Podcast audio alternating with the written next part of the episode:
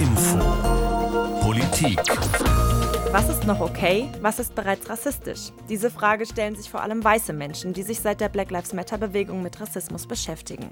Denkmalstürze, die Umbenennung von Straßen und die N-Wort-Petition sind nur ein Bruchteil der Themen, die seit der Tötung des Afroamerikaners George Floyd neu diskutiert werden. Wer antirassistisch sein will, der muss als erstes die eigenen Privilegien checken, Rassismuserfahrungen ernst nehmen und Fehler eingestehen. Besonders der letzte Punkt hat viele aus dem sogenannten Happy Land in ein Gefühl von Unsicherheit befördert. Während schwarze Menschen endlich gehört werden wollen, haben Weiße plötzlich Angst, missverstanden zu werden. Wie können wir konstruktiv miteinander reden und einen neuen Umgang lernen? Darüber spreche ich heute mit Naomi Stenzel und Nadine Ness. Mein Name ist Lisa Brockschmidt.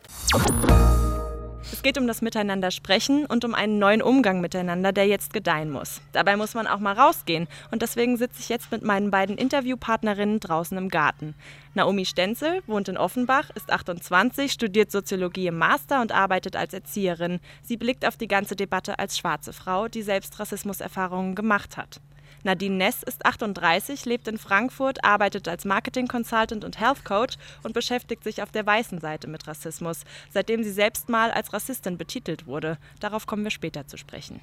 Wenn ich jetzt eine Umfrage machen würde, würden sich die meisten Menschen vermutlich als nicht rassistisch einstufen. Aber genau das macht die Debatte so schwierig und ist Teil des Problems. Naomi, du sagst, dass niemand frei von Rassismen ist. Also kann man das gar nicht so klar in Rassisten und Nicht-Rassisten einteilen, oder? Doch, ich denke schon, dass man das einteilen kann, weil es gibt dann doch dieses offensichtlich Rassistische und das, bei dem man denkt oder ahnen kann, dass es eben nicht so gemeint ist, wie es gesagt ist. Und dass niemand frei ist von Rassismen bedeutet quasi, wir werden alle mit Bildern groß, die über Jahrhunderte irgendwie immer wieder weitergegeben werden, von denen man im Endeffekt, die kriegt man der Sozialisation mitgegeben und man weiß gar nicht, dass sie überhaupt rassistisch sind. Und die werden immer wieder reproduziert. Und dementsprechend wissen viele Leute bei gewissen Dingen einfach gar nicht, was sie da gerade sagen oder behaupten. Und deswegen finde ich, kann man da schon eine Trennung machen. Aber ja, kein Mensch ist frei von Rassismen. Du triffst die Aussage ja auch leider aus Erfahrung. Welche von diesen Rassismen nerven dich persönlich denn am allermeisten? Auf jeden Fall die offensichtlich rassistischen äh, Dinge.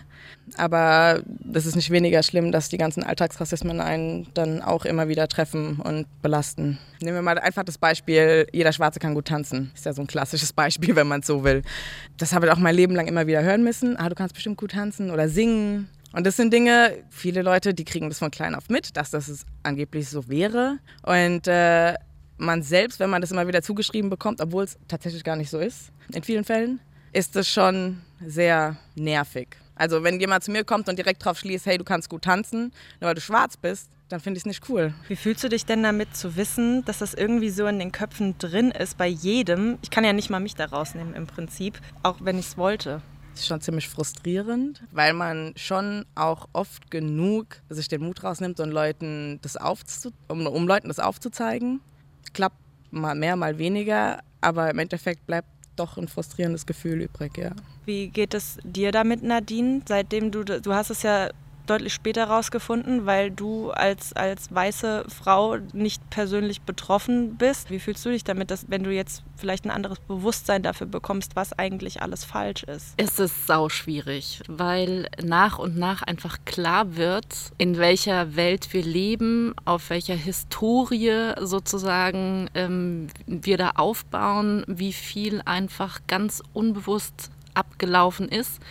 Und allein diese Bewusstwerdung ist schon so krass. Und ähm, am krassesten ist halt, glaube ich, einfach die Konfrontation mit dem eigenen Rassismus, weil man von sich selbst ja das Bild hat, ich bin ein total netter, guter Mensch, ich habe ein großes Herz, ich bin voll tolerant. Und dann stellt man fest, scheiße, ich bin, wenn ich mal ganz ehrlich bin, voll der Rassist egal ob ich jetzt was dafür kann oder nicht. Ne? Also es geht nicht darum ähm, zu sagen, ich bin jetzt ähm, bewusst rassistisch, sondern ich bin mein ganzes Leben lang so geprägt worden, dass ich gar nicht anders kann. Und wie kann ich das jetzt auch lösen? Dieses Bewusstsein, von dem du da eben gesprochen mhm. hast, das ist bei dir ja jetzt noch gar nicht mal so lange da. Mhm. Da gab es eine spezielle Situation, eine Konfrontation. Ja. Kannst du vielleicht mal erzählen, was genau du gesagt hast und warum sie dich dann als Rassistin bezeichnet hat? Also sie hat mich nicht als Rassistin bezeichnet, aber das war ähm, sozusagen die Quintessenz. Es ging darum, dass ähm, wir in einem Haus wohnen, in dem auch eine Shisha-Bar ist.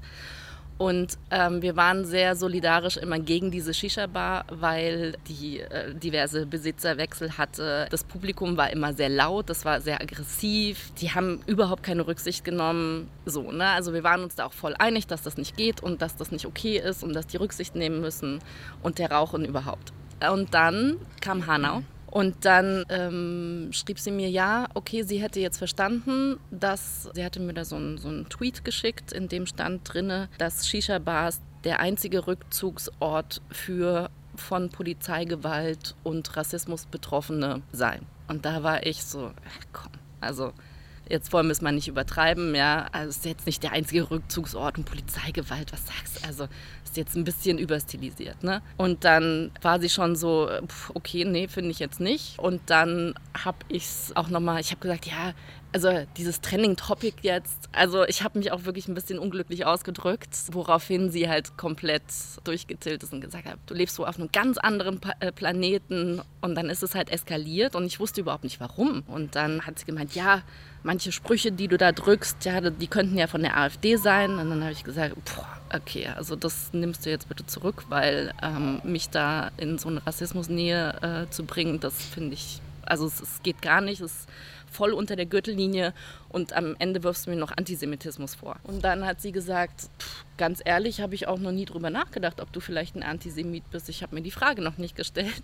Und dann war halt bei mir ähm, komplett der Ofen aus und wir haben das Gespräch beendet und gesagt, ja, wir sind da unterschiedlicher Meinung und äh, wir beenden den Kontakt. Hättest du ähnlich reagiert, Naomi? Ja, ich glaube schon, aber jetzt vielleicht direkt Rassistin sagen, könnte man, muss man nicht. Ich glaube aber, ich wäre ähnlich angegriffen gewesen. Das sind einfach die Blickwinkel dann wieder. Das sind nicht deine Berührungspunkte in deiner Lebensrealität wahrscheinlich. Ihre vielleicht dann viel mehr. Ich glaube, es gibt Momente, wenn jemand einem was sagt, wo man einfach mal hinhören muss und dann einfach dieser Sache Raum lässt. Das ist nämlich, glaube ich, der Punkt, weshalb sie vielleicht für deine Verhältnisse so schnell an die Decke gegangen ist, ist, dieses Absprechen von Erfahrungen. Wenn sie sagt, hey, guck mal hier der Artikel ähm, und Polizeigewalt und bla, und du sagst, hey, ja, gibt's nicht, dann sprichst du ja quasi ihre Lebenserfahrung damit ab. Und ich glaube, das ist dann das, was dann das fast zum Überlaufen bringt. Hättest du eine Lösung parat, wie man miteinander sprechen kann, ohne dass es überhaupt erst so weit kommt, dass man den Kontakt abbricht oder dass es sich so hochschaukelt? Puh, schwierig. Ich glaube, eine universelle Lösung gibt es nicht. Aber allgemein würde ich einfach immer empfehlen, wenn man irgendwie eine Unterhaltung mit jemandem führt und jemand sagt was, zeigt irgendwelche Missstände auf, dass man dann nicht per se davon ausgeht, ja, das ist übertrieben oder ja, das ist äh, in weiter Ferne. In so Momenten, glaube ich, ist es einfach viel wichtiger, dass man sich einfach mal einen Moment zurückzieht und mal überlegt, boah, was hat die Person denn da gerade gesagt und wie kommt sie denn darauf? Es muss ja was dran sein, wenn sie das ausdrückt oder als Beispiel bringt. Also ich weiß gar nicht, ob man das vermeiden muss so eine Eskalation, weil sonst hätte das gar nicht so in mir gearbeitet. Also wenn sie dann nicht so deutlich ihre Grenze gezogen hätte und mir das nicht so deutlich gesagt hätte, dann klar, ich habe mich total ungerecht behandelt gefühlt, natürlich. Trotzdem, ich mag sie ja, deswegen hat das über Wochen schon in mir gearbeitet und das war wichtig. Deswegen weiß ich gar nicht, ob man das vermeiden muss. Jetzt sind wir schon mittendrin im Thema, wie kann man miteinander umgehen, was ist okay, was ist nicht okay. Ich wollte mit euch eigentlich auch ein kleines Blitzquiz machen quasi. Ähm, und zwar, das Thema der Sendung ist ja auch so ein bisschen, was darf man noch? Und ich würde euch da Beispiele nennen und da geht es immer um die Antwort okay oder nicht okay. Eine Person mit Hilfe ihrer Hautfarbe beschreiben. Zum Beispiel, wenn jetzt eine Menschengruppe wäre, die schwarze Frau mit dem blauen T-Shirt. Ist es okay oder nicht okay? Schwierig. Wenn es nicht anders geht, ja, dann ist es okay.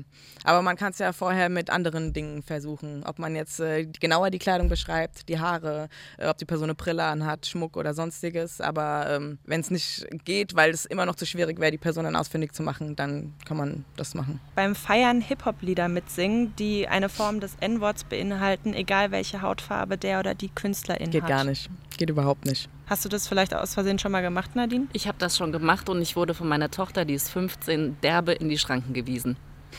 Okay, dann ja. hätten wir das geklärt. Sogenannte schwarzen Witze machen, weil es ja nur lustig gemeint ist. Geht gar nicht.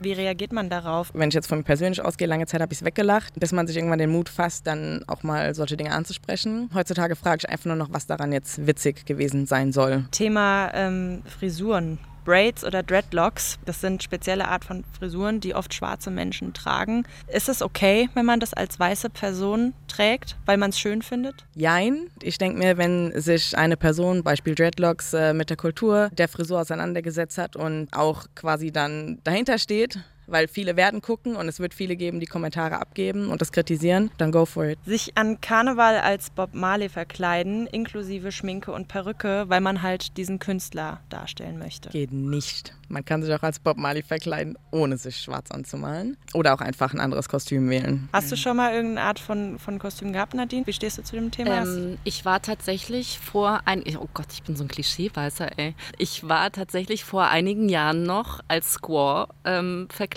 Also ich bin als Indianer gegangen, was ich heute weiß natürlich gar nicht geht, aber ich wusste es nicht. Ich, also ich hatte das nicht auf dem Schirm, dass es nicht okay ist. Last but not least, ein freiwilliges soziales Jahr machen, um Kindern in Afrika zu helfen? Nein. Also für viele wird es wahrscheinlich, wäre es ein Ja. Ich würde Nein sagen. Ähm, da wären wir beim Thema White Saviorism, weil es aus den falschen Motiven stattfindet, einfach. Kannst du ein Beispiel nennen für Leute, die jetzt denken, was ist White Saviorism? Das ist quasi, wenn die weiße Person dorthin geht, nur um sich zu profilieren, so dieses Helfersyndrom im Sinne von ich, äh, der, die äh, starke, wohlhabende, weiße Frau, Mann, gehe jetzt in dieses Land und helfe diesen armen, schwarzen Kindern. Und äh, das nächste Problem ist, dass dann oft völlig unqualifizierte Menschen irgendwie in Schulen arbeiten oder in Kinderheimen und sonstiges. Und dann zusätzlich auch noch Bindungen mit Kindern aufgebaut werden, die es eh schon nicht leicht haben. Und nach ein paar Monaten oder einem Jahr ist dann diese Person einfach wieder weg. Hast du einen Bezug zu dem Thema White Saviorism, Nadine? Nee, habe ich noch nie drüber nachgedacht. Aber klar, völlig nachvollziehbar für mich. Man stellt sich ja tatsächlich über die andere Person und geht davon aus, dass man selbst was zu geben hat, was der andere braucht. Das ist ähm, tatsächlich einfach arrogant. Gibt es weitere No-Gos oder sensible Themen, die in diese Kategorie fallen, wie wir sie eben hatten bei diesem Okay oder nicht okay? Die Frage ist halt tatsächlich, ähm, was darf man noch? Also ohne dass, dass ich das so stammtischmäßig formulieren würde, aber ich merke einfach, dass da ähm, auf der schwarzen Seite eine sehr hohe Sensibilität ist, ja. die jetzt nicht mehr verborgen wird. Was ich auch gut finde, weil es äh, ist so ein, so ein kleiner Kompass auch. Ne? ähm, und ich wünsche mir da, ähm, auch wenn ich nachvollziehen kann, dass es schwierig ist, mehr Offenheit und äh, auch mehr Mut, das anzusprechen, mehr Mut zur Konfrontation. Ich weiß, dass es extrem anstrengend emotional ist. Ne? Ähm, aber als weiße Person weiß man im Grunde genommen nichts. Ähm, klar, man, natürlich kann man sich bilden und so, ne? aber ähm, das dauert.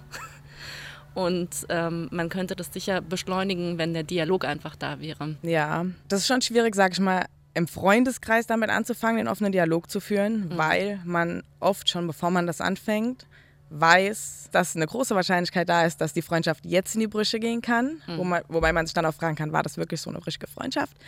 Aber selbst da ist es schon schwierig, wirklich offen, offen über alles zu sprechen, ähm, weil eben dann doch so die Lebensrealitäten teilweise echt äh, auseinanderklaffen. Dann quasi mit Fremden nochmal stärker in die Diskussion zu gehen, ist dann nochmal ein ganz anderes Level. Und mittlerweile bin ich an einem Punkt, lange Zeit habe ich auch komplett gar nichts gesagt, wenn ich ehrlich bin, und habe immer nur so, ja, lass die Leute mal sagen und habe so alles nur in mich reingedacht und kritisiert.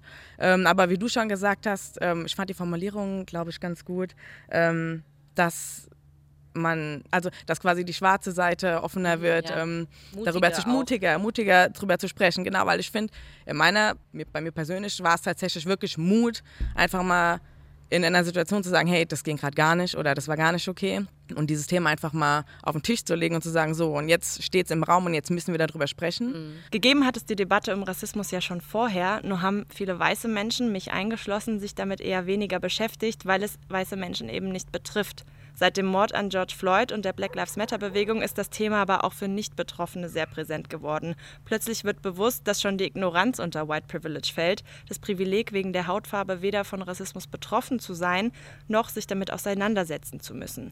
Seit Seitdem ich mich damit intensiver auseinandersetze, sind mir auf Social Media viele solcher Begriffe, wie sie auch eben in der Debatte schon gefallen sind, begegnet und die sollen helfen, Rassismus zu erklären. Zum besseren Verständnis haben wir die wichtigsten Begriffe jetzt mal zusammengefasst mit Erklärung. Am meisten treibt vermutlich viele die Frage um, was darf ich denn noch zu den Menschen sagen, wie beschreibe ich richtig und vor allem, was geht nicht. BPOC Geschrieben BPOC. Das ist eine weit verbreitete Abkürzung für Black and People of Color und soll möglichst alle Menschen einschließen, die wegen ihrer Hautfarbe oder Herkunft Erfahrungen mit Rassismus machen. Komplett ins Deutsch übertragen lässt sich der Begriff nicht, denn übersetzt hieße People of Color Menschen mit Farbe. Farbig ist aber eine Bezeichnung aus dem Kolonialismus und deshalb ein No-Go. Schwarze Menschen ist aber laut Expertinnen in Ordnung, da auch das eine Selbstbezeichnung ist. Gemeint ist aber nicht die Farbe, sondern die gesellschaftspolitische Ebene. Im Schriftlichen wird das S deshalb groß geschrieben. Allyship Das Wort Allyship kommt von Ally und meint Verbündete oder Unterstützerin. Innerhalb der Rassismus-Thematik bezeichnet man so Menschen, die nicht zur diskriminierten Gruppe gehören, aber sich dafür einsetzen. Ein sogenannter Ally reflektiert die eigenen Privilegien und zeigt sich solidarisch gegenüber Rassismusbetroffenen. Das bedeutet, sich auch notfalls in unangenehme Konfrontationen zu begeben. White Privilege Heißt übersetzt das weiße Privileg und bedeutet, dass man als weißer Mensch eine privilegierte Position innerhalb der Gesellschaft hat.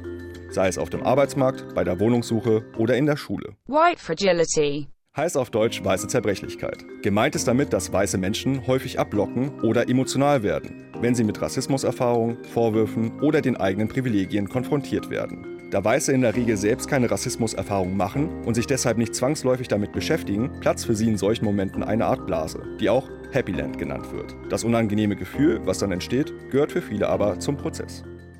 Das klingt für viele erstmal nach sehr vielen Fachbegriffen. Mit welchen davon habt ihr euch denn schon konkret auseinandergesetzt und zu welchem habt ihr einen Bezug? Das ist äh, auch so ein bisschen so eine Generationsfrage, habe ich das Gefühl. Ich sehe das an meiner Tochter. Für die sind solche Begriffe völlig normal. Und für mich ist es wirklich echt so ein Fremdwörterlexikon. Wie sieht es bei dir aus, Naomi? Findest du dir irgendwas davon besonders wichtig? Ich finde, White Privilege ist der, den besondersten Bezug hat, weil darauf quasi alles aufbaut, würde ich jetzt einfach mal so sagen. Würde mich aber nochmal dem anschließen, was du gesagt hast, quasi, dass das eben den älteren Generationen Begriffe sind, die denen eher fern sind, weil ich tatsächlich auch viele von diesen Begriffen erst in den letzten Jahren zum ersten Mal gehört habe. Es war immer, man hatte immer gewisse Situationen, die man umschrieben hat und über die Jahre kamen dann tatsächlich erst Begriffe dazu, die das genau benennen. Würdet ihr sagen, dass die Begriffe hilfreich sind oder machen die diese ganze Diskussion nicht eher noch komplizierter? Ich würde sagen, aus, aus schwarzer Sicht sind die auf jeden Fall hilfreich, weil, wie eben schon erwähnt, hat man jetzt einen Begriff, um eine Situation oder einen Sachverhalt auf den Punkt zu bringen. Kann mir aber vorstellen oder kenne es aus Erfahrung, wenn man dann mal zu den Themen in die Diskussion geht, dass dann die Begriffe entweder Leuten nicht geläufig sind oder dass sie dann eher direkt negativ abgeblockt werden. Ich finde es super hilfreich aus weißer Sicht, beziehungsweise aus weißer Sicht, die sich bessern möchte. So rum ist es, glaube ich, äh, richtig, weil das eine Abkürzung ist. Und ich komme ja auch aus der Kommunikationsbranche. Ich plädiere immer dafür, Sprache so einfach wie möglich zu halten. Und Überbegriffe sind einfach, weil man muss eine Situation nicht erklären. Man kann dann einfach das jeweilige Wort benutzen und dann ist klar, in welche Kategorie das gerade fällt. Ich finde, ähm, das ist einfacher und ich glaube auch nicht, dass man das auswendig lernen muss, sondern dass das automatisch, wenn ich anfange, mich mit dem Thema zu beschäftigen, einfach aufgenommen wird und immer selbstverständlicher wird. Und je offener wir die, diese Diskussion führen, je transparenter ähm, wir das auch machen im Alltag und je öfter wir es benutzen, desto selbstverständlicher wird das auch werden und das ist wichtig. Ja. Das Schuldgefühl, was dann oft als White Fragility beschrieben wird, also das heißt ja, wenn man es auf Deutsch übersetzen will, weiße Zerbrechlichkeit. Es gibt auch ein etwas zynischeren Begriff, der nennt sich White Tears. Das kennst du ja jetzt ganz gut, Nadine. Mhm. Wie gehst du denn damit jetzt um, seitdem du mal diese Konfrontation hattest und dir auch dessen bewusst geworden bist, dass du da Sachen falsch gemacht hast? Am Anfang war ich natürlich relativ hart zu mir, aber da ich ja ein großer Verfechter der Selbstliebe bin, bin ich mittlerweile dazu übergegangen zu sagen, hey, ich bin ein Mensch Äh, ich habe die besten Absichten, ich versuche mich zu bessern, aber das ist auch für mich ein Prozess und äh, ich möchte auf gar keinen Fall ähm, das mit dem äh, emotionalen äh, Prozess und der, e oder der emotionalen Belastung vergleichen, die schwarze Menschen bei dem Thema haben. Ne? Aber es ist tatsächlich auch, und ich hoffe, das ist jetzt nicht White Tears, ähm, für weiße Menschen tatsächlich eine emotionale Belastung, sich damit auseinanderzusetzen, weil es ist eine Blase, die zerplatzt, eine Welt, die so ein bisschen zerbricht und man wird mit ganz, ganz vielen Sachen konfrontiert. Das ist erstmal schwer auszuhalten. Und von daher gebe ich mir da auch ein bisschen Zeit, solange ich diesen Bewusstwerdungsprozess aufrechterhalte und dass ich es im Freundes- und Bekanntenkreis anspreche. Findest du das okay so, Naomi? Oder sagst du, naja, für uns ist es auch nicht angenehm als schwarze Menschen, also jetzt hab dich mal nicht so? Das ist tatsächlich so ein bisschen die Einstellung immer. Weil als weiße Person kann man sich entscheiden, wir sind wieder bei Privilege, sich mit dem Thema zu befassen und äh, sich weiterzubilden oder auch nicht. Und ähm, wie du sagst, die Bubble platzt, äh, man realisiert plötzlich Dinge, die um einen herum passieren, die man bewusst oder auch unbewusst mit beeinflusst und äh, Systeme, die man mitträgt. Das ist auf jeden Fall schmerzhaft. Aber fand ich auch gut, dass du sagst, so, das ist nicht zu vergleichen mit mhm. dem Schmerz, die jemand, der von Rassismus betroffen ist, ähm, erlebt. Weil das ist definitiv ein ganz anderer und das ist ein Schmerz, den man sein Leben lang erfährt, ohne was dagegen tun zu können. Und mhm. das andere ist ein Schmerz. Ja, man hat halt Fehler gemacht, da muss man draus lernen. Ich fand es vorhin schon ganz gut, als du von der Geschichte mit der Nachbarin gesprochen hast, ähm, weil du hast dann gesagt, dass du dann erstmal ein Bewusstsein dafür entwickelt hast, so, hm, das war vielleicht doch nicht so cool, wie ich gedacht habe oder was ich gesagt habe. Das ist nämlich immer der erste Schritt quasi. Mhm. Und dann hast du ja auch quasi schon den zweiten Schritt gleich erwähnt. Du hast gesagt, dass du dir die Zeit genommen hast und dann mal so ein bisschen ne, dieses selbst sich in dem Thema einlesen oder wie auch immer weiterbilden, wäre der zweite Schritt. Und dann der dritte Schritt, den hast du ja dann auch schon angeschnitten, dass man einfach in sich selbst dann noch mal reinguckt, sagen, okay, wo habe ich das alles mitgetragen, was habe ich gemacht, was sollte ich ändern und der vierte Schritt wäre dann quasi das, okay, jetzt mache ich es anders oder versuche es anders zu machen und gehe einen Schritt weiter und setze jetzt quasi alles in die Handlung um. Jetzt kann vielleicht nicht jeder sofort so reflektiert äh, und in Schritten damit umgehen, wie das Nadine jetzt gelungen ist. Kann so Unsicherheit auch kontraproduktiv sein? Ich glaube, gewissermaßen kann es schon kontraproduktiv sein, weil es wahrscheinlich viele gibt, die dann erstmal so verunsichert sind, dass sie sich wieder komplett zurückziehen. Auf der anderen Seite kann die Unsicherheit ja auch was Positives sein, indem sie dazu anregt, sich einfach noch viel weiter mit der Thematik zu befassen und dann doch weiter dran zu arbeiten. Und gibt es da eine Möglichkeit, wie man vielleicht das Auseinandersetzen eher fördern kann? Oder vielleicht, ich meine, Nadine, du warst ja in der Situation, dass du erstmal vor den Kopf gestoßen warst. Mhm. Gibt es da irgendwas, wo du sagst, das hilft? Ich glaube, es ist eine totale Typfrage. Also bist du jemand, der gewillt ist, sich auch mit seinen Dämonen sozusagen auseinanderzusetzen, anzuerkennen, ähm, dass man Schwächen hat, an denen man arbeiten muss? Oder bin ich eben jemand, bei dem das kontraproduktiv wirkt, der sich einfach komplett zurückzieht und sich gar nicht mehr damit beschäftigt? Aber grundsätzlich, und das ist das, auf, auf das wir da, glaube ich, immer zurückkommen werden, diese Thematik immer wieder zu präsent zu machen ne, in den Medien, ähm, im, im, eigenen Umfeld. Äh, das ist eine Aufgabe, die jeder hat im Grunde genommen, der das Bewusstsein schon hat das betrifft insbesondere weiße Menschen, weil weiße Menschen diese Thematik äh, in der eigenen Bubble ganz anders ansprechen können. Und ich finde, wir haben einfach nach der Geschichte, die wir da haben und den Privilegien, die wir genossen haben äh, oder nach wie vor genießen, verdammt nochmal auch wirklich die Verantwortung, das zu tun. Und je mehr wir das tun, je weniger wir akzeptieren, dass es Rassismus gibt, desto schneller wird das auch bei den Menschen den Prozess vorantreiben, die sich nicht damit auseinandersetzen umsetzen wollen, weil sie einfach irgendwann keine Chance mehr haben. Okay, also wir haben jetzt einige Begriffe erklärt. Die korrekte Benennung ist aber sehr individuell. Für viele ist schwarz vollkommen okay. Ich habe aber auch mit einer Person gesprochen, die möchte zum Beispiel lieber dunkelhäutig genannt werden. Das N-Wort und Begriffe aus der Kolonialzeit wie farbig sind aber ein absolutes No-Go.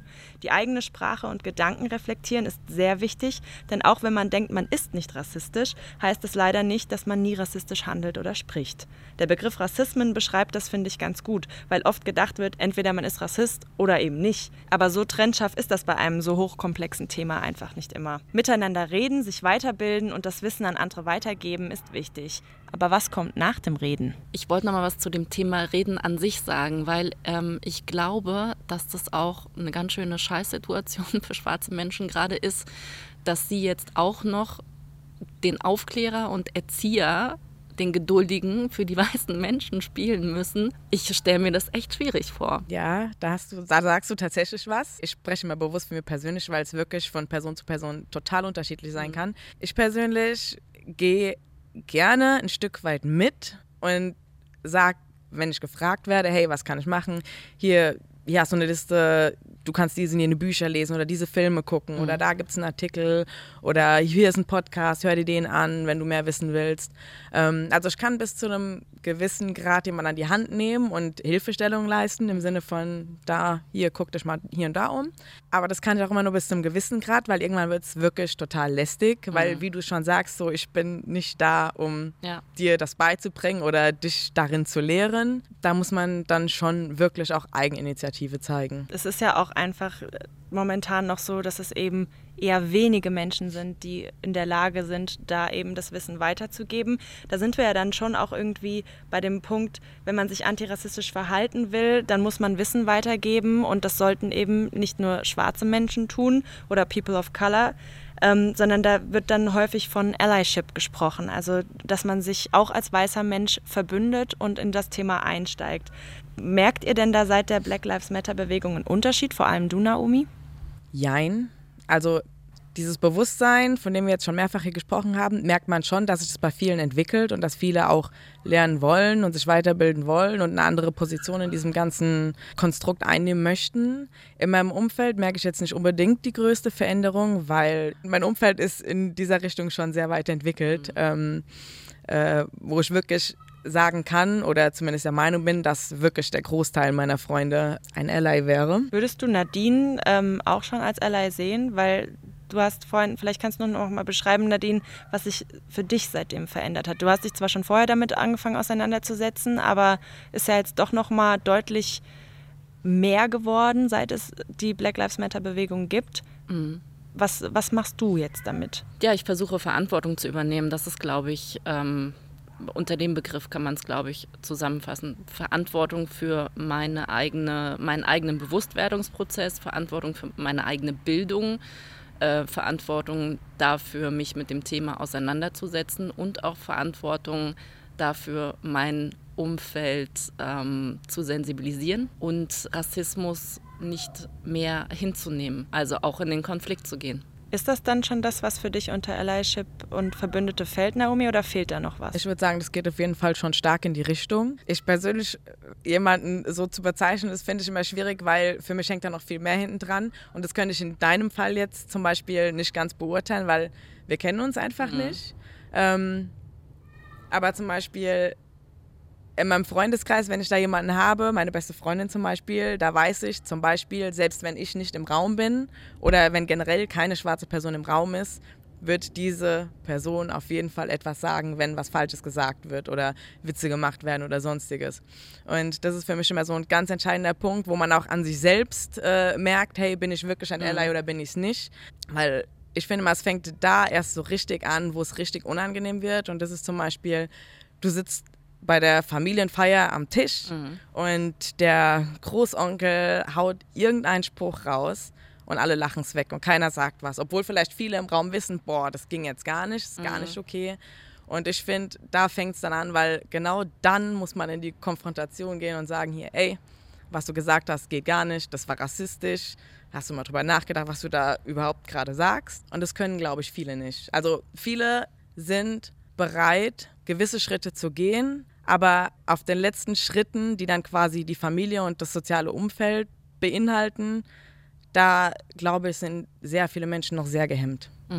Das hat ja, wenn man ganz ehrlich ist, bestimmt auch was damit zu tun, dass man als weißer Mensch eben die Möglichkeit hat, sich in sein Happy Land, in sein White Privilege zurückzuziehen, in sein, seine Privilegien. Gibt es da eine Möglichkeit oder einen Tipp, wie man wie es einem leichter fällt, da reinzukretschen und das auszuhalten.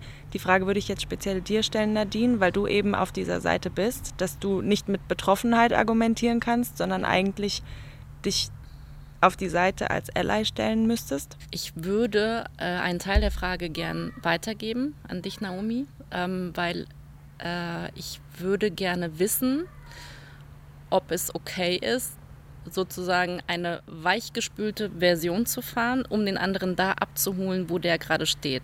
Weil ähm, die Diskussion habe ich auch schon mit schwarzen Menschen geführt, dass die sagen, nein, ähm, volle Eskalation, man muss aufstehen, man muss, ähm, man muss laut sein, man muss vehement sein. Und ich denke mir, eben auch, weil ich aus der Kommunikationsbranche komme, ähm, Konfrontation bewirkt manchmal das Gegenteil. Wäre es nicht ähm, besser, demjenigen da, wo er gerade steht, sozusagen ähm, auf Augenhöhe klar zu machen, dass das nicht geht. Also zum Beispiel bei der Familienfeier, wenn äh, ein rassistischer Witz gemacht wird, milde zu lächeln und zu sagen, hey, das war rassistisch, finde ich nicht cool. Oder ist das, müsste man jetzt aufstehen und sozusagen die Teller umwerfen und sagen, das geht nicht, Onkel Bernd. ähm, ich glaube tatsächlich auch, man muss, man, man kann nicht einfach, also wie gesagt, wieder von Person zu Person unterschiedlich. Mhm. Ich persönlich bin der Meinung, manchmal muss man die Leute da abholen, wo sie stehen, mhm. wie du es quasi so ein bisschen formulieren wolltest. Weil bei manchen Menschen, wenn man dann direkt in die Volle geht, das geht dann komplett nach hinten mhm. los. Dann viele Menschen, die machen dann einfach direkt komplett zu und dann ist eh alles verloren. Ich glaube, man kann schon softer reinstarten. Jetzt vielleicht nicht so soft wie, oh, hey, hm, das war jetzt ein bisschen rassistisch, sondern dass man dann schon sagt, hier, sag mal, Onkel Jürgen, hast du mal überlegt, was du gerade gesagt hast? Ist dir bewusst, dass das rassistisch mhm. ist? Und dann gucken, wie sich das Gespräch entwickelt. Also man muss nicht immer komplett eskalieren direkt, aber es sollte schon klar werden, mhm. dass das jetzt nichts ist, was mhm. man einfach wieder hinten runterfallen lässt, sondern dass man irgendwie doch es schafft, diese Person zum Denken anzuregen oder vielleicht jemand, der sonst mit dabei sitzt. Ich habe da zum Beispiel ein kurzes Beispiel. Vor zwei Jahren am Geburtstag meiner Oma hatten wir nämlich diese Familienfeier und die Schwester meiner Oma saß am Tisch und es ging um Flüchtlinge und es wurde super rassistisch. Und ich kann dann nicht ruhig mhm. dort sitzen. Also habe ich laut gesagt, ne, Tante, das war jetzt aber sehr rassistisch. Nö, warum denn? Und da habe ich es dann soft versucht und dann habe ich mich natürlich auch ein bisschen reingesteigert. Es wurde dann eine sehr laute Diskussion. Aber da hätte ich es zum Beispiel schön gefunden, wenn jemand von mhm. allen anderen Anwesenden vielleicht mal gesagt hat, hm, das kannst du so nicht sagen, das geht gar nicht, denk ja. mal drüber nach. Ne? Ja. Ähm, aber da war dann natürlich auch, ich war dann zu emotional in dem Moment und äh, bin dann schon in die Vollen gegangen und dann hat sie natürlich auch komplett abgeblockt. Mm. Ja, und dann geht keiner wirklich zufrieden aus dieser Situation raus, würde ich mal so sagen. Ähm, also ja. ein bisschen Diplomatie ein bisschen die Leute auf ihrem Level abholen. Okay, gut. Aber wie gesagt, du sagst ja auch, es ist deine persönliche Meinung. Ja, die, mhm. ist, die kann sehr. Das ist sehr allgemein variieren. ja ein sehr, sehr sensibles Thema. Ja. Was erhofft ihr euch denn, weil man wird es vermutlich nicht von heute auf morgen lösen können, aber was erhofft ihr euch denn jetzt auf dem Weg zu einer antirassistischen Gesellschaft, Naomi? Puh dass es den Weg dahin überhaupt gibt, vielleicht schon mal. Also dass wir, oder zumindest, dass wir diesen Weg aktuell einschlagen. Man hat es ja doch immer mal, dass das Thema so ein bisschen aufkeimt, aber ab einem gewissen Punkt wird es ja dann doch recht schnell wieder erstickt. Und ich fände es schön, wenn das Thema nicht einfach wieder unter den Teppich gekehrt wird, wenn sich, ich nenne es jetzt einfach mal der Hype um das Thema gelegt hat, sondern dass es wirklich was ist, was jetzt da ist und was bleibt. Die Auseinandersetzung mhm. damit, dass die Leute auch sich weiterbilden möchten und dranbleiben und dass man nicht einfach denkt in ein paar Monaten, naja, jetzt hat sich ein bisschen gelegt, jetzt ist ja das Problem behoben. Würdest du was ergänzen, Nadine? Nö, ich bin aber da gut. Das mag mein White Privilege sein, aber ich bin super optimistisch. Ähm, ich glaube, das wird, ähm, auch wenn der Vergleich jetzt hinkt, ähnlich sein wie mit dem Vegetarismus oder äh, mit dem nicht mehr Pelz tragen, ähm, dass am Anfang immer der Keim ist das Bewusstsein. Ja. Dass es dann äh, äh, kleine Gruppen gibt, die sich sehr intensiv und laut mit dem Thema auseinandersetzen, dass es immer mehr Menschen gibt, die umdenken. Und ich glaube, dass wir in ein paar Jahren und ich hoffe schneller als beim Vegetarismus oder dem Pelztragen ähm, tatsächlich bei einer antirassistischen Gesellschaft sind. Also in ein paar Jahren vielleicht nicht, aber ich glaube, man ist auf einem guten Weg, diese Richtung auf jeden Fall einzuschlagen. Beispiel, wir waren, wir hatten ja in Frankfurt ja auch Black Lives Matter äh, Demonstrationen und äh, Züge gehabt. Und was mir und meinen Freunden aufgefallen ist, ist, dass super viele junge Leute da waren. Mhm. Und wir hatten 2016 an der Hauptwache schon mal eine Demo und da waren es eher ältere Leute und jetzt waren wirklich so viele junge Leute da. Und ich bin auch der Meinung, es waren wirklich mehr junge Leute als ältere Leute da. Und mit jung meine ich wirklich U20, mhm. also Kids, sage ich jetzt einfach mal. Ähm, und das war auf jeden Fall schon schön zu sehen, weil das so dieses, die Hoffnung, die neue Generation ja. macht es anders, keimt dann einfach so ein bisschen immer auf und das wäre sehr schön. Mhm. Das ist auch eine Verantwortung, die wir als Eltern übernehmen oh müssen. Ja. Und ich bin tatsächlich immer mega stolz, dass ich ein Kind habe, das mich erzieht. Schönes, schönes Schlusswort. Ja. Vielen Dank, Naomi und Nadine, für eure Offenheit und die vielen Eindrücke, die ihr jetzt hier gerade mit uns geteilt habt, bei dem doch sehr sensiblen Thema. Das war HR Info zum Thema Was darf man noch? Es wird auf die Fragen nicht die eine Antwort geben, schließlich geht es hier um Individuen. Auch wenn wir Menschen meist gerne eine konkrete Lösung haben wollen, die gibt es nicht für alles. Aber miteinander reden und reflektieren ist ein hilfreicher Schritt. Vielleicht war ja heute auch der ein oder andere Tipp dabei. Mein Name ist Lisa Brockschmidt.